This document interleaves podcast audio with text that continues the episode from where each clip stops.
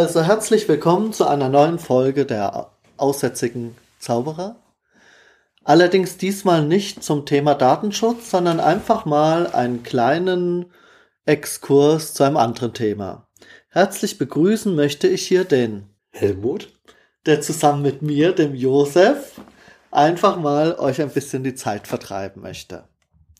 So, der Helmut weiß jetzt nicht, was auf ihn zukommt. Ich möchte mit ihm einfach mal über Technik, technische Gadgets reden. Oh. Lieber Helmut, kannst du dich noch an dein erstes technisches Gadget erinnern?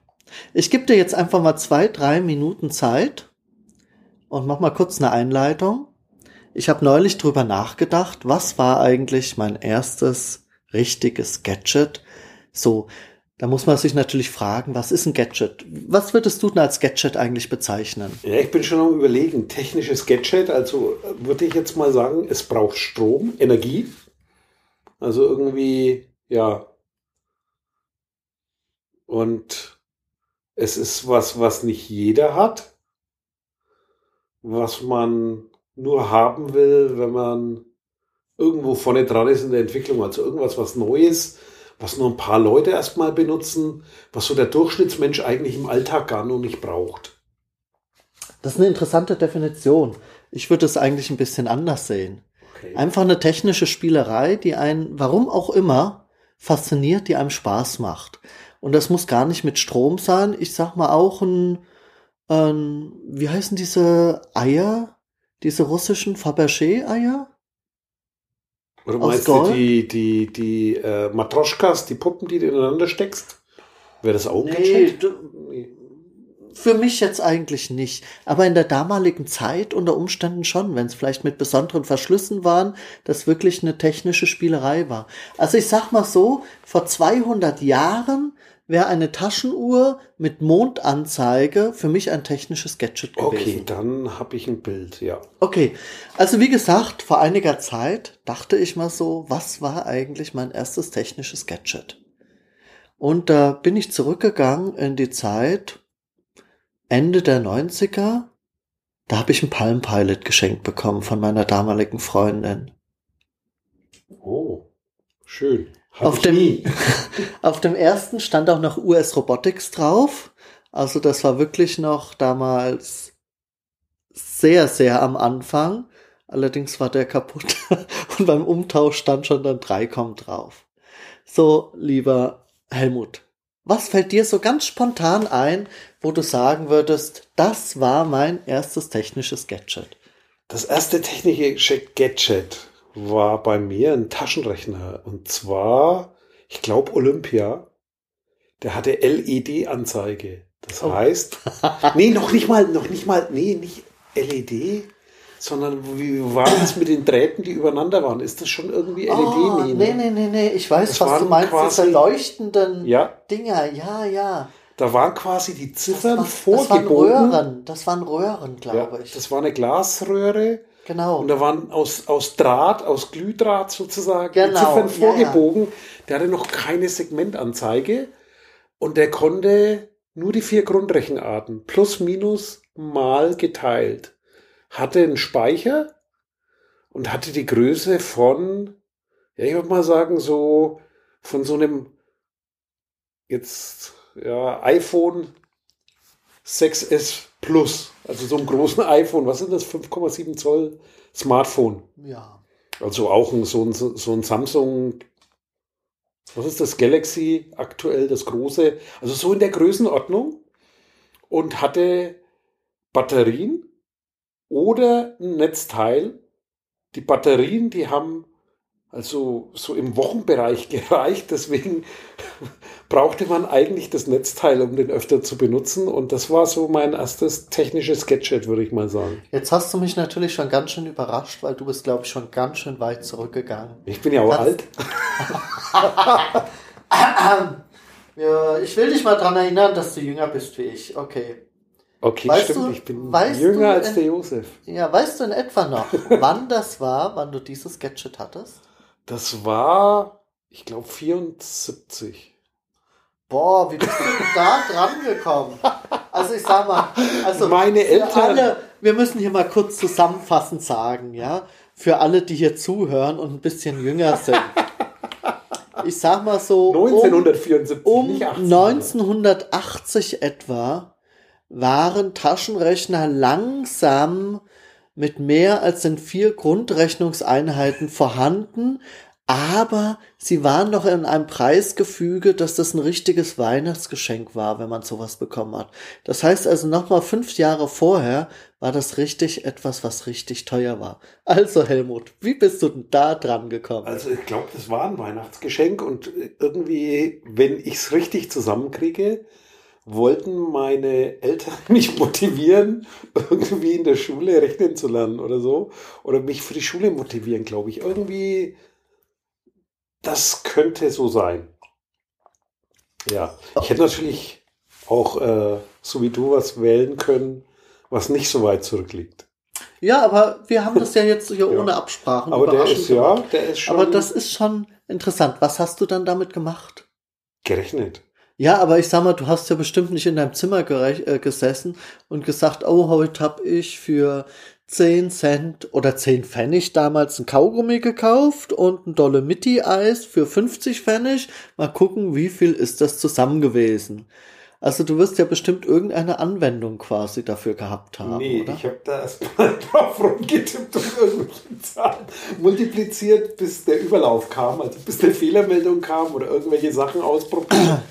und dann auch schon mal, ja, irgendwelche Zahlenkolonnen zusammengetippt, aber so größere Anwendungsfälle weiß ich nicht. Und dann irgendwann später halt in der Schulzeit, ich hatte den ziemlich lange, ich hatte den, glaube ich, erst in den 90ern irgendwann mal entsorgt, was auch vielleicht ein Fehler war. Allerdings, ich glaube, den würdest du heute für 100 Euro locker loswerden. Wahrscheinlich. So, jetzt ist natürlich ein kleines Problem. Nein, kein Problem. Eigentlich hatte ich gehofft, dass der Helmut, dass sein Gedächtnis nicht ganz so gut funktioniert und er nicht so weit zurückgeht. Dass es ihm so ähnlich geht wie mir, dass ihm nämlich, wenn er länger darüber nachdenkt, plötzlich einfällt, Mensch, das war ja gar nicht mein erstes Gadget. So ist es mir nämlich passiert, nachdem ich über den Palm Pilot ein bisschen nachgedacht hatte, was ich auch damit so gemacht hatte.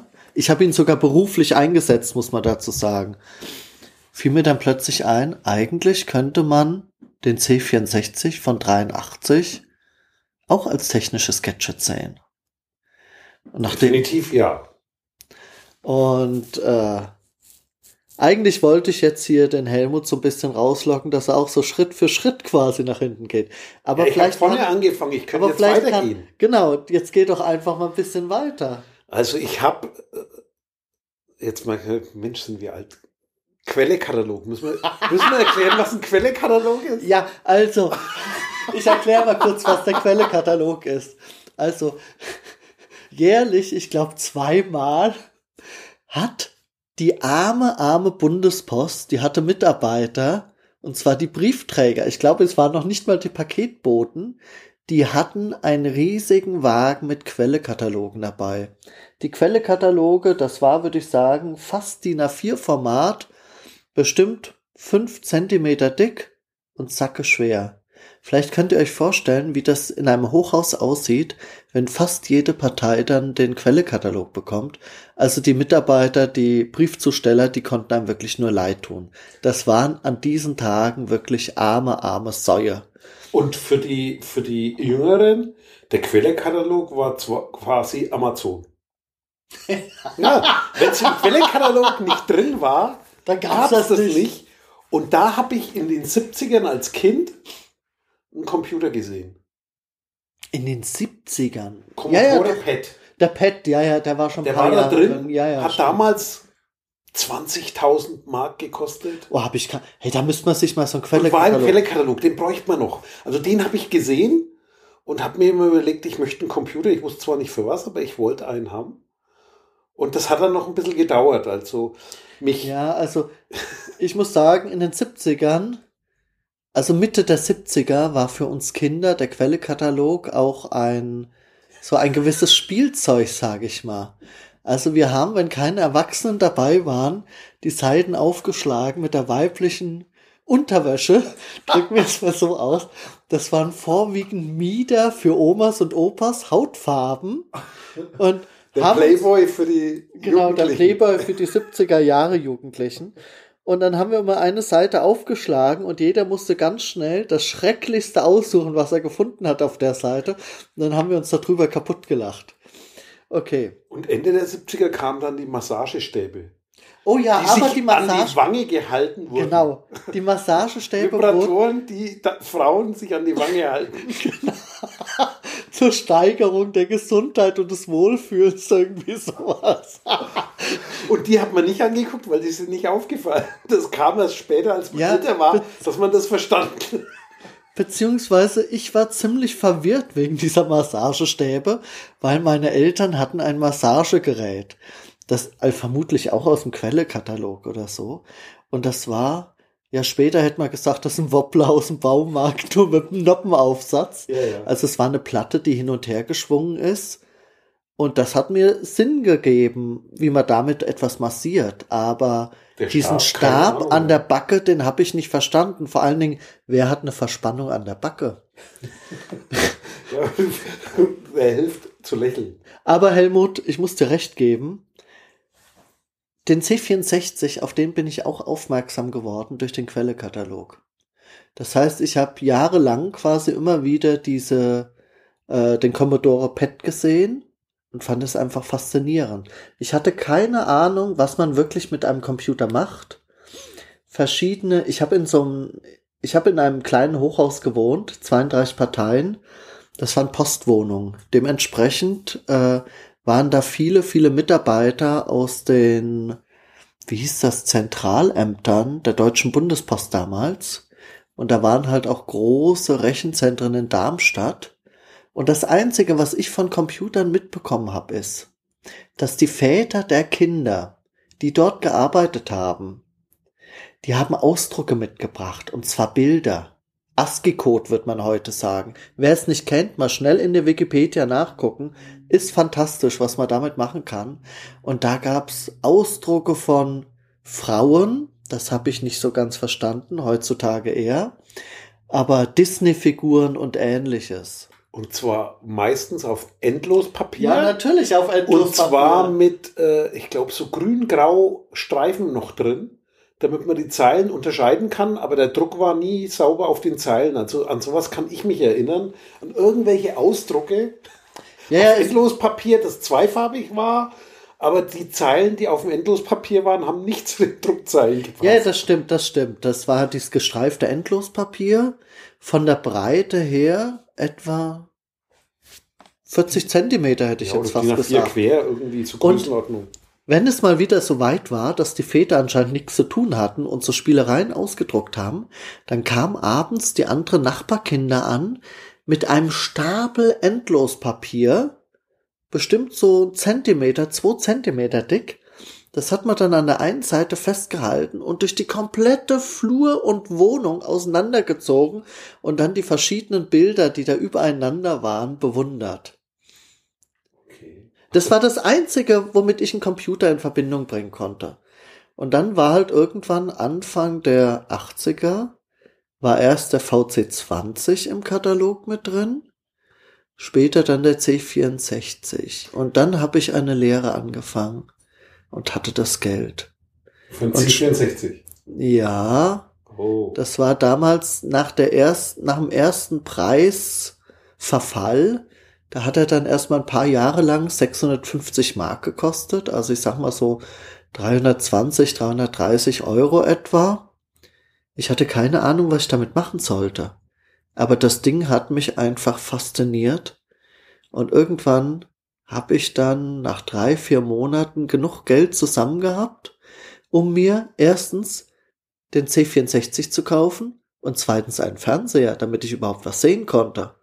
Ich hatte kein Geld mehr für ein Speichermedium. Das heißt, wenn der Computer ausgeschaltet war, war das Programm, was ich geschrieben hatte, weg.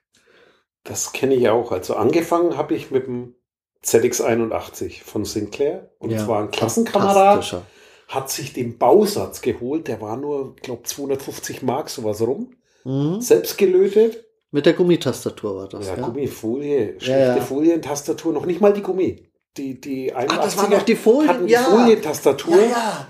Das ist also so ähnlich, ja. Was, was hatten später Folientastatur gehabt? Irgendwelche Bediene, Bedienungssachen von Maschinen hatten. Sowas. Heutzutage haben Folientastaturen die farbigen Lampen, die man für wenig Geld im Baumarkt kaufen kann, die die Farben wechseln können. Genau. Diese Fernbedienung. Das war so eine Tastatur. Tastatur, allerdings dann wirklich mit dem kompletten Alphabet und allem drauf, auf einer Breite von vielleicht 20 Zentimetern. Viel breiter war der nicht. Der war, ja, ich würde mal sagen, so, ja. Also es war Irrsinn. 20 Zentimeter und der hatte, der hatte ein Kilobyte Arbeitsspeicher. Der oh, war ohne ja. Erweiterung, weil den konnte man dann auf vier Kilobyte erweitern. Und den hat mir ein Klassenkamerad ausgeliehen. Ich habe dazu zu Hause den Zweitfernseher dann auf den Tisch gestellt, schwarz-weiß, das Ding angeschaltet und habe die Nacht durchgemacht und habe da programmiert in Basic und habe mir das Ding angeguckt und ab dann wollte ich einen Computer, weil ich musste den am nächsten Tag zurückgeben. Ja, und dann habe ich immer versucht, einen Computer zu kriegen und du hattest vorhin, Josef, das Stichwort gesagt, VC20. Ja. Aldi hat irgendwann dann mal den VC20 angeboten. Und da habe ich einen geholt. Nur der VC20 im Gegensatz zum C64, die hatten eine gewisse Ähnlichkeit, weil es war ja Commodore, aber du konntest mit dem keine Spiele machen und nichts. Der, der war eigentlich eher so heimcomputermäßig gedacht, um um da andere Dinge zu machen, kann ich mich so erinnern, weil der war nicht leistungsfähig genug für Spiele, also für, für vernünftigere Sachen, das, was man damals wollte, was man dann eventuell vom C64 schon kannte und ich hatte nie einen C64, habe aber auch das erste Geld, das ich verdient habe, bis Weihnachten dann gespart, also man fängt ja in Deutschland so im September dann an, in eine Ausbildung zu gehen und ich habe bis Weihnachten gespart und da der C64 ja ein 8-Bit-Computer war und keine Zukunft hatte, habe ich mir einen 16-Bit-Rechner geholt.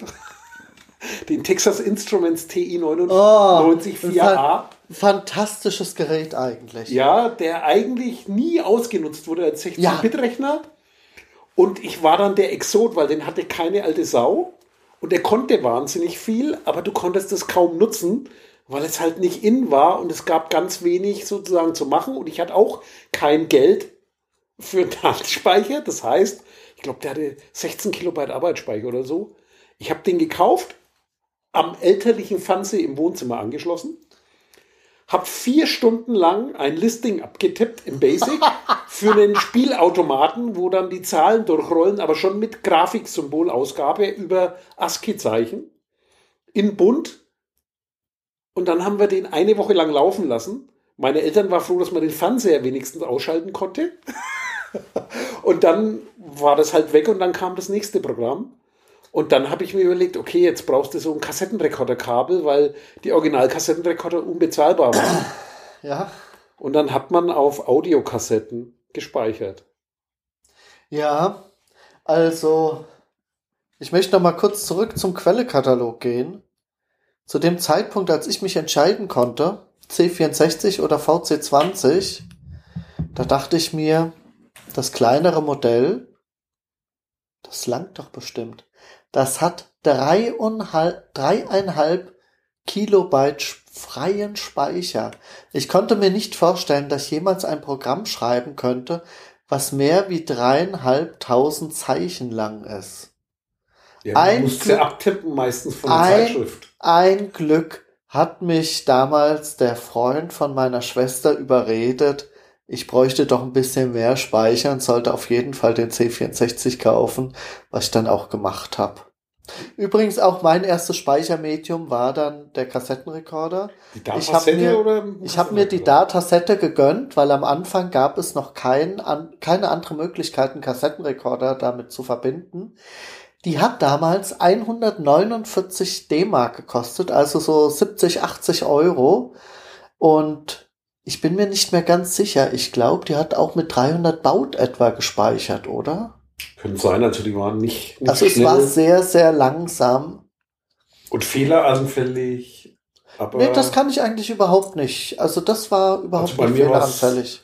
Ja, okay, ich habe ja einen handelsüblichen Kassettenrekorder an Adapterkabel, das 70 Mark oder sowas gekostet hat. Exorbitant teures Kabel weil das ein Spezialstecker war von ja. Texas Instruments. Und dann normalen Kassettenrekorder und man kann ja den Aussteuerungspegel und so einstellen und das war eine fummelige Sache und das war nicht so zuverlässig, wie ich es gern gehabt hätte. Vielleicht dann auch noch das Problem, dass es äh, zwei Stereospuren waren. Das heißt, während ich wirklich das halbe Band benutzt habe mit einem Mono-Rekorder sozusagen, hast du vielleicht zweimal nicht ein Viertel, sondern noch ein bisschen weniger benutzt. Könnte sein. Könnte ja. sein, dass dadurch auch noch anfälliger wurde. Aber ich musste zugeben, als ich über meine Gadgets nachdachte, ich musste noch weiter in die Vergangenheit gehen. Okay. Ich bin dann ja nicht ganz so weit zurückgekommen wie der Helmut mit seinem Taschenrechner. Ähm, irgendwann fiel mir ein, nee, mein erstes Gadget war etwas, was es eigentlich in der Form heute nicht mehr gibt. Und zwar war plötzlich, es war wirklich so, als wäre das über Nacht passiert. Plötzlich gab es überall Digitaluhren. Digitale Armbanduhren. Casio. Leider nicht. Meine El ich habe mir das zu Weihnachten gewünscht. Das war mein größter Wunschtraum, auch so eine digitale Armbanduhr zu haben. Ich glaube, fast alle Jungs in der Klasse haben zu dem Weihnachten eine digitale Armbanduhr bekommen. Meine Eltern mussten leider wieder auf Qualität gucken. Das heißt, ich hatte lediglich die Funktion, Stunde, Minute, auf Knopfdruck das Datum und nochmal Knopfdruck dann Sekunde und Licht. Und keine Stoppuhr. Äh, nichts, sonst nichts. Und ja, man wird lachen, aber das, was die anderen hatten teilweise, das gibt es heute nicht mehr. Das sucht man sich tot. Die Uhren hatten hunderte von Funktionen. Da gab man seinen eigenen Geburtstag an dann wurde zu jeder vollen Stunde am Geburtstag Happy Birthday gespielt, ja. zu jeder Uhrzeit wurde irgendeine Melodie gespielt. Man konnte zig verschiedene Sachen einstellen. Es gab teilweise Spiele da drauf. Es gab, äh, es gab welche mit Taschenrechner. Es gab alles. Das war unglaublich. Also gerade Casio, also das ist die Marke, an die ich mich wirklich erinnere, die hat wirklich versucht, alles in diesen Armbanduhren unterzubringen, was man da unterbringen kann. Das war unglaublich. Da gab es nicht nur eine Stoppuhr, da gab es meistens mehrere Stoppuhren mit Rundenzeiten, mit Aufaddieren, mit Pausefunktion. Es gab Countdown alles. war absoluter es, Luxus. Ja, es gab alles. Das war der Wahnsinn. Du erinnerst dich daran auch nämlich. Ja, an, definitiv. Oder? Und zwar ein Cousin, der ist um einiges älter als ich. Da habe ich die erste Digitaluhr gesehen. Der hatte eine am Arm. Das war in den 70ern irgendwo. Und die hatte auch diese Röhrenanzeige. Das heißt, die Digitalziffern waren übereinander gelegen. Ja. Und man musste den Knopf drücken zum Anzeigen. Aber das waren, glaube ich, schon LED-Anzeigen. Wir haben den immer gebettelt, er soll mal den Knopf drücken, hat aber nie länger als eine Sekunde den Knopf gedrückt, weil das Problem war, nach etwa einer Stunde war die Batterie leer und so eine Batterie war schweineteuer. Deswegen war das eine Uhr, wo du dir den Luxus gegönnt hast, vielleicht ein oder zweimal am Tag drauf zu gucken. Und die war etwa einen Zentimeter hoch. Und ich würde mal sagen, so, so drei mal drei Zentimeter war komplett schwarz und hatte den Knopf an der Seite und dann hat rot aufgeleuchtet die Uhrzeit. Also ich habe sowas nie mehr äh, gesehen dann und ja, das ist so quasi das Thema, ja, eins der älteren Zeitanzeiger, die ich kenne. Aber bevor wir da jetzt den Sack zumachen, ne, Stichwort Casio, weil ich bin jetzt den umgekehrten Weg gegangen. Ich hatte dann 64 Kilobyte Casio äh, Digital Diary. PIM haben sie das noch nicht genannt, also so ja. Personal Information Manager war es noch nicht, sondern da konnte man 64 Kilobyte Speicher nutzen um Telefonnummern und Namen zu speichern. Und die Luxusausgabe hätte dann schon Adressen gekonnt. Mein erstes Gerät konnte wirklich nur Telefonnummer und Name und war quasi ein Adressbuch, war in der Größenordnung von dem iPhone SE fast und konnte nicht mehr. Und äh, um es ganz rund zu machen, lieber Josef, ich habe mir dann irgendwann mal einen C64 gegönnt. Und zwar Quelle Fabrikverkauf, als die Quelle das erste Mal dicht gemacht hat. Also so die, die erste Pleite. Ja. habe ich mir einen C64-2, das Nachfolgemodell, ah, ja, ja. gekauft. Und der liegt bei mir im Keller oh, in der ungeöffneten Originalverpackung.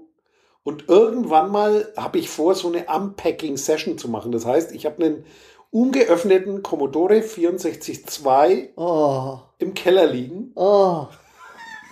Und irgendwie müssen wir da mal ein Event draus machen, den auszupacken. Ich, vielleicht geht er da noch, ich erwarte das einfach, aber quasi aus der ersten Quelle pleite. Also das war noch lang bevor die letzte Pleite war. Ich weiß nicht, war, eine, war Ende der 90er oder sowas oder oh, um 2000 rum, keine also, Ahnung. Ich glaube, meine Kinder haben hier in Darmstadt das Quelle Kaufhaus nicht mehr erlebt. Okay. Also denke ich mal, muss das schon um die Jahrtausendwende gewesen sein. Okay. Aber zurückzukommen zu unseren Gadgets. Ja.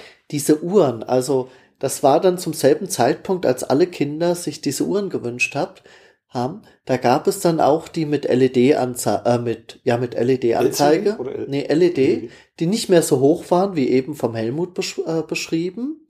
Aber eben auch, die leuchteten auf Knopfdruck dann zwei Sekunden oder so. Und da muss ich eine kleine Anekdote erzählen. Hier gab es in der Stadt, da gibt es zwei Gymnasien, die direkt nebeneinander lagen. Und zu einem Zeitpunkt hatten die beide Schulleiter, die ein bisschen behindert waren. Der eine hatte irgendwie nur einen Arm und der andere nur ein Bein. Und da Kinder und Schüler ja immer besonders ähm, soziale Einstellungen haben, haben die zum Beispiel zu Weihnachten im Einarmigen so eine Uhr geschenkt, ja. Weil man muss ja auf die, auf die Knöpfe drücken, um die Uhrzeit zu sehen. Also völlig sinnlos für diesen armen Mann. Und man hat es fertiggebracht, dem anderen Schulleiter Rollerskates zu schenken. da kann man auch als Einbeiniger relativ wenig mit anfangen. Tja. Tja. Und, lieber Josef, haben wir was vergessen? Ich glaube, wir haben noch jede Menge Gadgets vergessen, auf die wir irgendwann mal besprechen können, ob wir sie hatten oder nicht. Aber egal, ob wir sie vergessen haben oder nicht, es macht nichts, weil. Wir haben es ja vergessen. In diesem Sinne wünschen wir euch noch eine schöne Woche und dann bis zum nächsten Mal bei euren aussätzigen Zauberer. Tschüss. Ciao. Dieses Angebot ist keine Rechtsberatung und vollständig subjektiv. Zu Risiken und Nebenwirkungen lesen Sie die Gesetzgebung und fragen Ihren Datenschutzbeauftragten oder Rechtsanwalt.